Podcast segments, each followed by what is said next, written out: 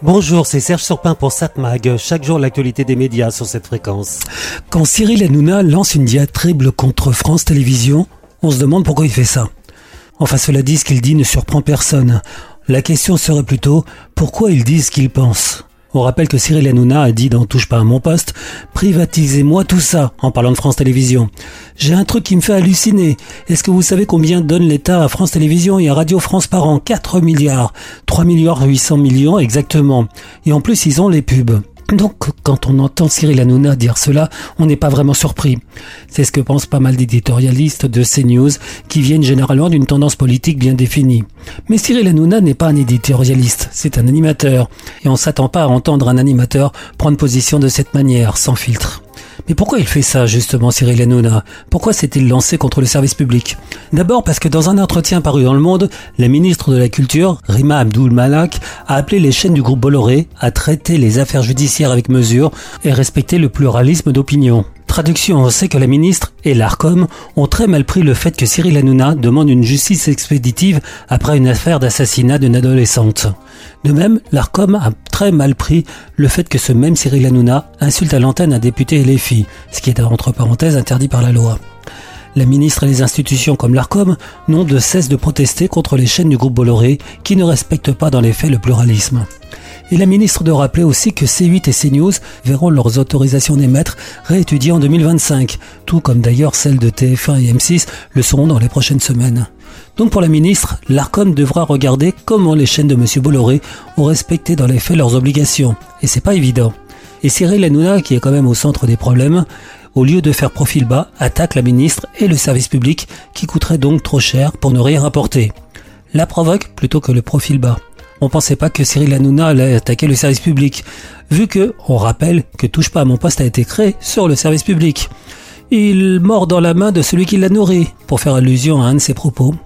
On rappelle aussi que le budget de l'audiovisuel public ne représente que 0,4% du PIB en France. Donc pas tant que ça. Il y a tant de choses qu'on l'on pourra rappeler finalement à monsieur Cyril Hanouna.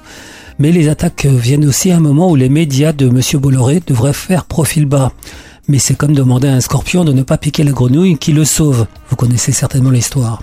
Profil bas, car outre le renouvellement des chaînes C8 et CNews, il y a aussi un autre problème encore plus grave. Les autorités de Bruxelles enquêtent sur l'acquisition par le groupe Bolloré du groupe Lagardère. Et tant que l'Europe n'a pas donné son accord, Vincent Bolloré n'a pas le droit d'imposer des décisions aux dirigeants de Lagardère. Dans les médias, mais aussi dans l'édition et dans la presse.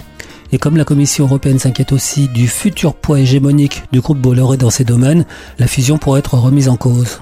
Et si les enquêtes montrent en plus que Vincent Bolloré a fait ce que l'on appelle du gun jumping, c'est-à-dire intervention avant autorisation, ça pourrait lui coûter cher, très cher, plus de 10% du chiffre d'affaires mondial de Bolloré, sans compter le refus de la fusion. Et comme Cyril Hanouna veut aider son patron, il pense que montrer les muscles ferait peur. Peu probable que ça fonctionne. 7 Mag, l'actu des médias. Bon, à voir la télévision ce soir sur la TNT vers 21h. Sur TF1, la série Balthazar. France 2, envoyé spécial. Au sommaire ce soir, médicaments alerte à la pénurie. Ordures ménagères, un service public à la poubelle. Retraite, le compte n'y est pas. Les secrets du plus jeune milliardaire de France. Donc c'est envoyé spécial France 2. France 3, un film de guerre, Midway. C'est signé Laurent Elmerich et c'est avec, entre autres, Ed Skerin et Patrick Wilson. Après le désastre de Pearl Harbor, les Américains subissent une seconde attaque de la part des Japonais qui vise Midway, un atoll dans le Pacifique Nord. France 5, un magazine Sciences et Techniques, la guerre de Troie aura bien lieu. M6, meurtre au polonium, l'affaire Litvinenko. Arte, une série dramatique. Cry Wolf. Une adolescente de 14 ans décrit dans une rédaction les violences domestiques dont elle souffre. Un assistant social décide de la placer dans un foyer.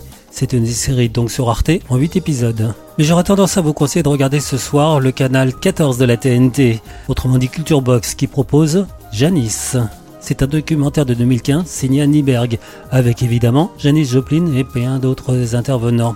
Du Texas à San Francisco, le parcours de Janis Joplin, la reine de la soul psychédélique, morte d'une overdose d'héroïne à l'âge de 27 ans, le 4 octobre 1970. I started singing when I was about 17, and I could sing. It was like a, it was a surprise, to say the least.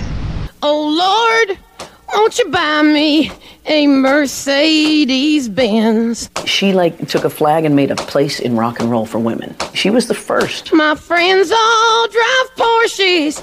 I must make amends. Janice was fearless with her pain and with her truth. Worked hard all my lifetime. No help from my friends. Feeling things and really getting into it? That's fun. Won't you buy me a Mercedes Benz? Everybody, oh Lord, won't you buy me a Mercedes Benz? Donc à voir sur le canal 14 de la TNT Culture Box à 21h10, le documentaire Janice. As it gets closer, more probable, being a star is really losing its meaning. But whatever it means, I'm ready. 7 Mag, l'actu des médias.